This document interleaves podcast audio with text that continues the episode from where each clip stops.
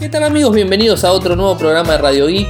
Hoy, jueves 16 de julio de 2020. Mi nombre es Ariel, resido en Argentina. Me siguen desde Twitter, el nick es arroba arielmcor, en Telegram nuestro canal, Radio Geek Podcast, nuestro sitio web infocertec.com.ar. Y como todos los días realizamos un resumen de las noticias que han acontecido en materia de tecnología a lo largo de todo el mundo y tengo varias cosas para contarles. Como siempre, arrancamos con los títulos. Se filtró la hoja de ruta de Qualcomm y MediaTek, dos fabricantes de microprocesadores para smartphone. Ataca a Twitter comentario de, de Kaspersky. Realme presenta su propia carga rápida de 125 watts. Moto E7 se filtra en imágenes. Facebook estaría por lanzar Instagram Reels, o sea, para tratar de rivalizar con TikTok. Gmail está eh, digamos, incorporando el nuevo diseño y no solamente para Android como hablamos ayer, sino también para el escritorio. Y ahora les voy a estar comentando algunas cosas más que no quedaron totalmente cerradas en el día de ayer. Honor en China lanzó dos tabletas, la tablet 6 y la X6. Eh, una nota, digamos, que voy a estar hablando sobre Samsung y la posible decisión de, digamos, de incorporar al Note 20 el microprocesador Exynos 990 que ahora les voy a estar contando, y los, problemas que ha tenido con ese micro. HTC y su nuevo equipo de gama, gama, gama baja, el Willfire E2, que está disponible, digamos, se, dio a conocer, mejor dicho, por el Google Play Console. Bueno, como les dije, vamos primero a eh, filtrado de la hoja de ruta de Qualcomm y MediaTek. Ya conocemos el 865 más de, de Qualcomm, esto ya lo conocemos. Sabemos que va a estar lanzando el 875, esto lo sabíamos, y que va a ser 5G directamente. Esto va a ser en el primer trimestre del próximo año. Se va a basar en, un, digamos, en una microarquitectura de 5 nanómetros de Samsung, eh, aunque los rumores dicen que será TSMC el fabricante del silicio. Se espera que también envíe eh, microprocesadores en línea media, el 735G, con, eh, de vuelta con arquitectura de 5 nanómetros. Y en la gama baja el 435G, también sería de, gama, de gama baja, pero con microprocesador en 5G. O sea, esto es todo así. Después de MediaTek tenemos este, algunas noticias. Eh, el Dimensity 600 un microprocesador de 7 nanómetros, esto ya lo sabíamos, pero bueno, puede ser. Se espera que también se lance el Dimensity 400, que se acerque a fin de año de este, de este mismo 2020, con un chipset de 6 nanómetros y 7 y 5 nanómetros. Eh, finalmente, vemos que MediaTek estaría lanzando su dispositivo 5G digamos, este, en el segundo trimestre del 2021 o sea, un, un, microprocesador más potente para esa fecha, que bueno, estaremos atentos. No, eh, en la imagen inclusive dice 5G flash chip, pero no dice este, qué microprocesador es, así que no les puedo decir el microprocesador. Está en una imagen que se filtró en Weibo, que lo publicamos en Infocertec hoy tempranito. Así bueno, tienen toda la información publicada. Qué lío que se armó con lo de Twitter. O sea, a ver, les paso en limpio. Lo que pasó en Twitter no tiene que ver con el usuario final, sino que fue un, ah, un atentado o fue digamos, una forma de ingresar de forma local. Es decir, entraron de la misma Twitter y modificaron y pusieron un scam de, digamos, de compra para el COVID y digamos, criptomonedas.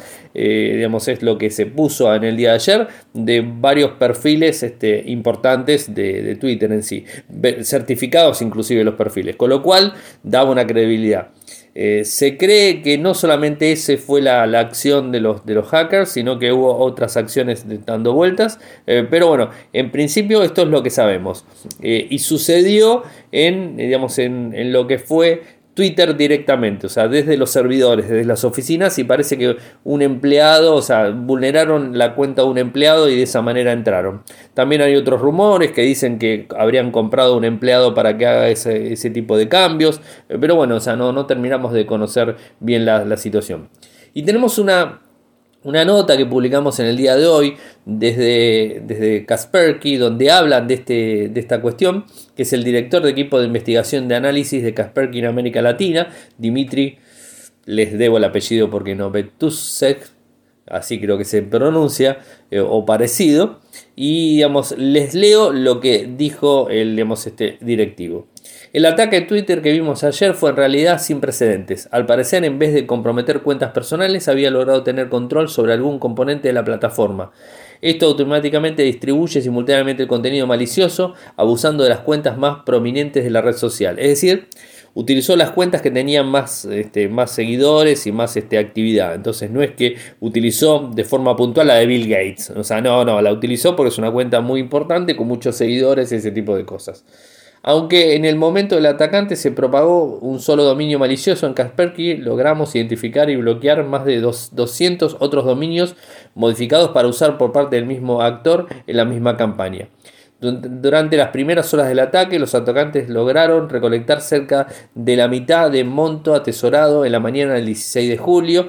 Actualmente el monto atesorado equivale a unos 120 millones de dólares, un número, a partir de la billetera Bitcoin eh, que todo el mundo ha visto, que bueno, es la billetera que no es impronunciable todas las letras que tiene. Durante el ataque, Kaspersky ha identificado varios más. Durante el ataque, como medida de protección, Twitter implementó una prohibición temporal para todas las cuentas verificadas para escribir nuevos tweets. Esto evitará la propagación de la campaña. ¿Qué es lo que dice como para tener en presente. Pero, a ver, hay que tener en cuenta una cosa, como, como les dije, como dice también este comunicado.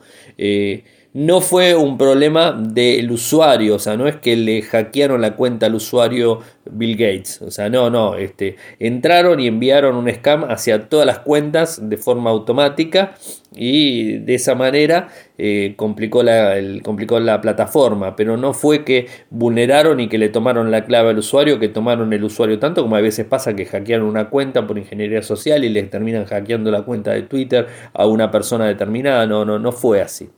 De cualquier manera, las recomendaciones no están nunca de más. Eh, ¿Qué es lo que dice Kaspersky? Es que implementemos una contraseña fuerte y única, de modo que si un sitio web filtra su credencial, el resto de sus cuentas permanezcan seguras. Active verificación de dos factores automáticamente a través de un código generador de una aplicación instalada en celular. Revise las aplicaciones que tienen acceso a nuestro perfil, revocar los accesos o los de ellos que consideran completamente protegidas para que en caso de que sean hackeadas no sea posible acceder a su cuenta. Estos son los tres consejos que brinda Kaspersky, que no está más de, más decirlo, eh, son obviamente, total, obviamente y totalmente válidos para cualquier cuenta y no solamente de Twitter, sino cualquier cuenta que tengan de cualquier servicio en Internet. Y vayamos a algo más normal y más, más tranquilo Realme, más tranquilo digo, Realme presenta su propia carga rápida de 125 watts. Ayer les contaba de Oppo que estaría por presentar una carga de 125 watts. Bueno, Realme, otra compañía china, eh, automáticamente lanzó su nueva plataforma de Ultra, Ultra Dart, así se llama, de 125 watts. Eh, en donde debería cargar una batería de 4000 mAh de 0 al 33% en 3 minutos y esto es compatible con todos los principales fabricantes del mundo, o sea que soporten esa carga de velocidad, ¿no? La carga de 125 watts permite el 98% de conversión eléctrica gracias a las celdas duales del 6C.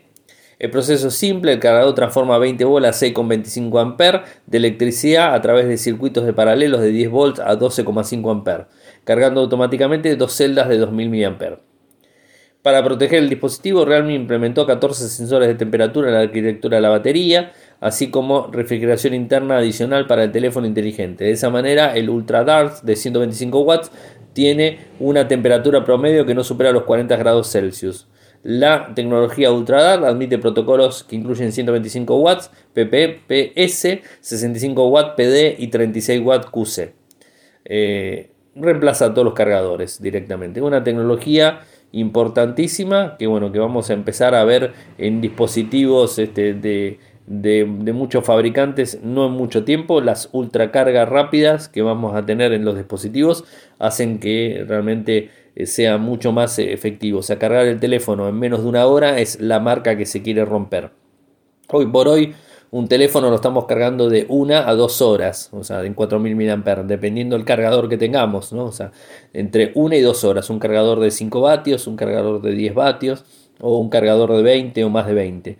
Normalmente las cajitas de los teléfonos tienen cargadores de hasta 15 vatios, 20 vatios como mucho y con suerte 20 vatios pero no tienen cargadores más fuertes. El común que se, digamos, se empezó a, enviar en todas las cajitas de los teléfonos es de 10 vatios, o sea, es el clásico.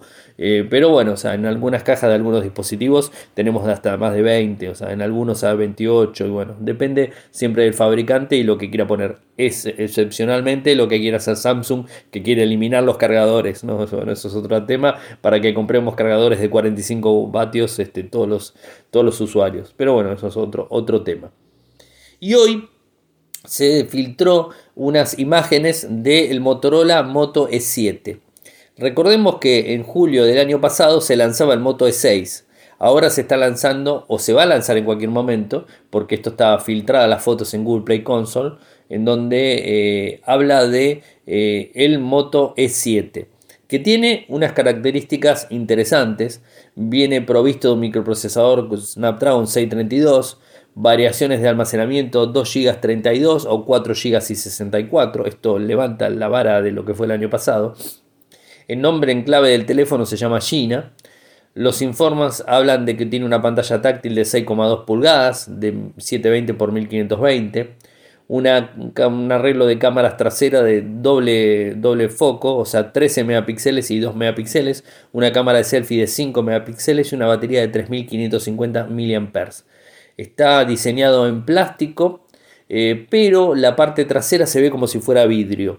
No creo que sea vidrio, debe ser un plástico digamos, este, especial que simula el vidrio, porque si no estaríamos este, comparando un teléfono más de gama media, medias premium y no gama baja como es el Moto E. Así que me imagino que debe ser eh, digamos, una carcasa de plástico directamente simil vidrio.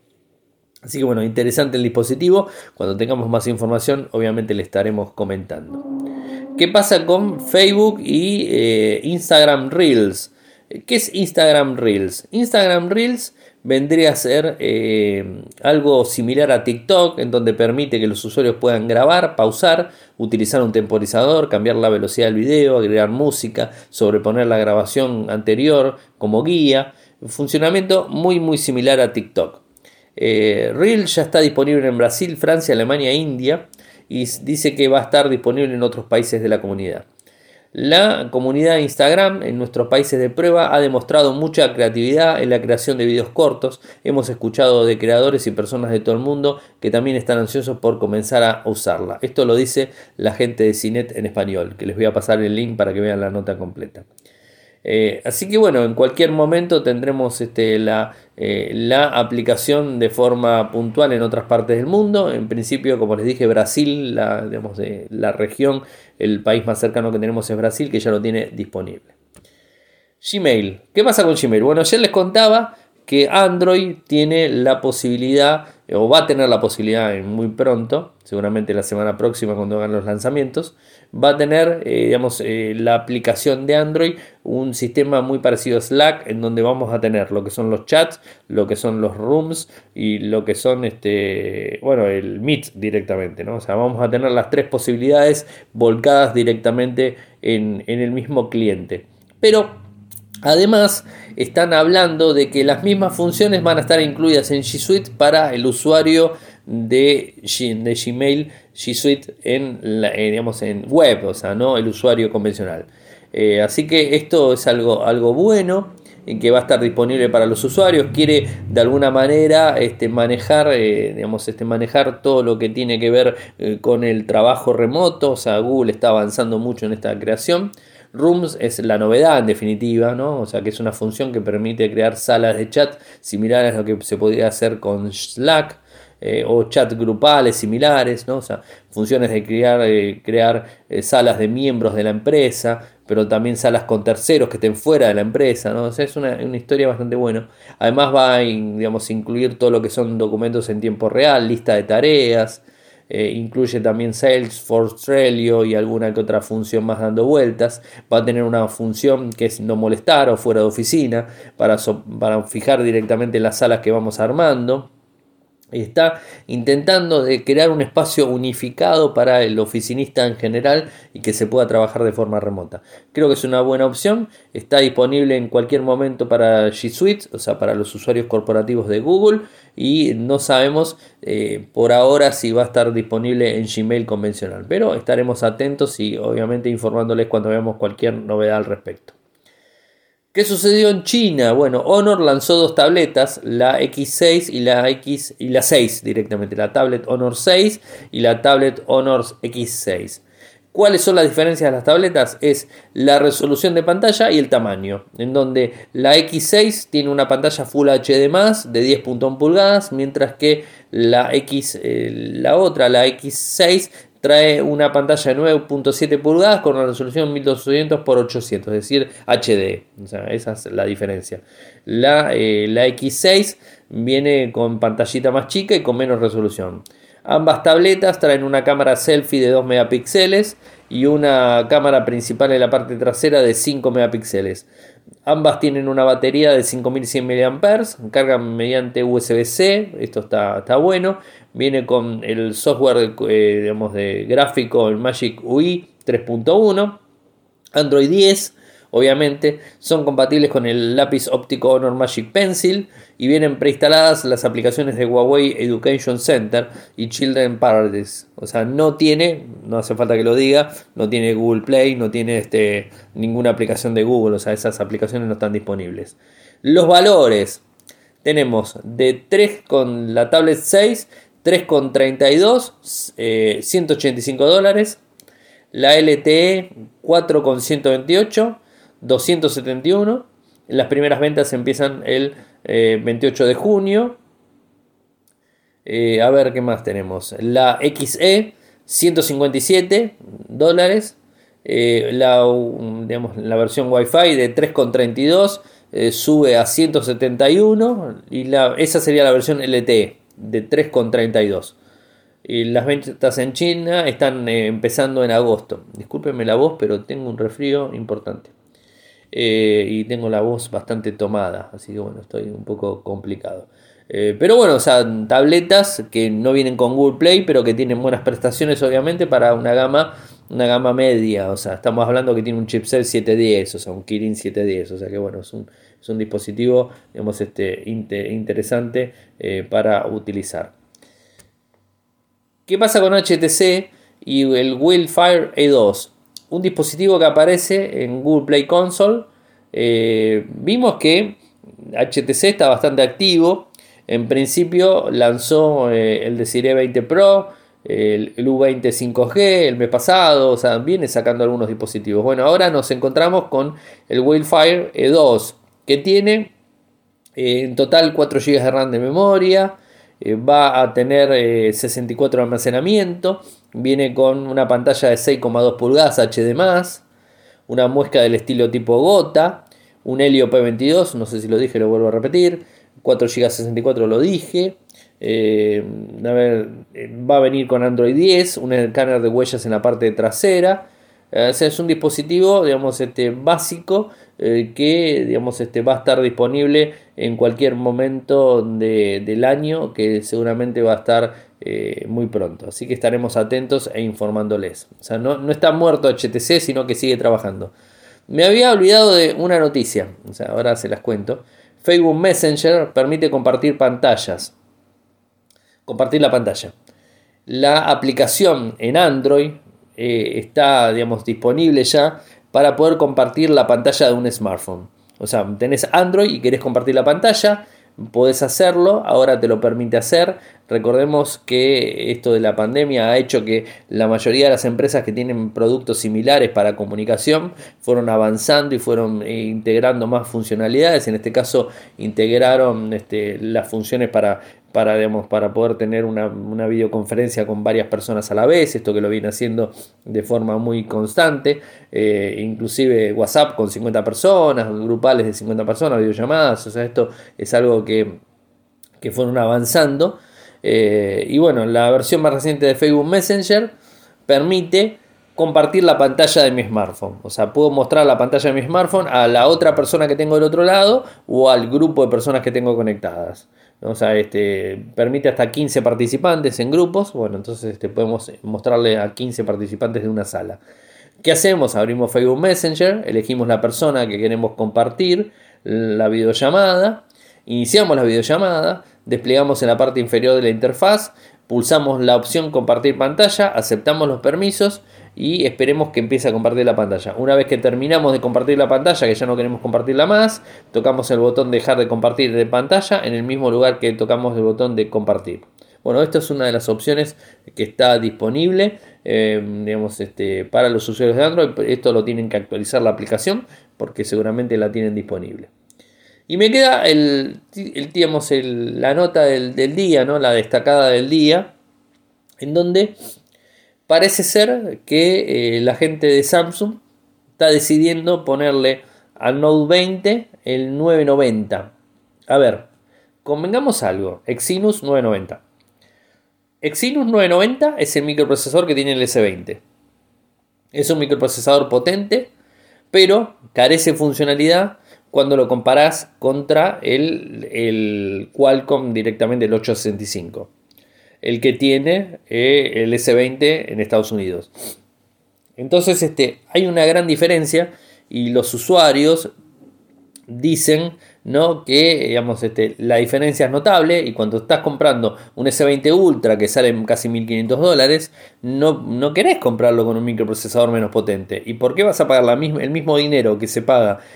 a ver, no hablemos de Argentina porque es infernal la diferencia, ¿no? O sea, hablemos de Europa, de España. ¿Por qué vas a pagar la misma plata en, en España que en Estados Unidos?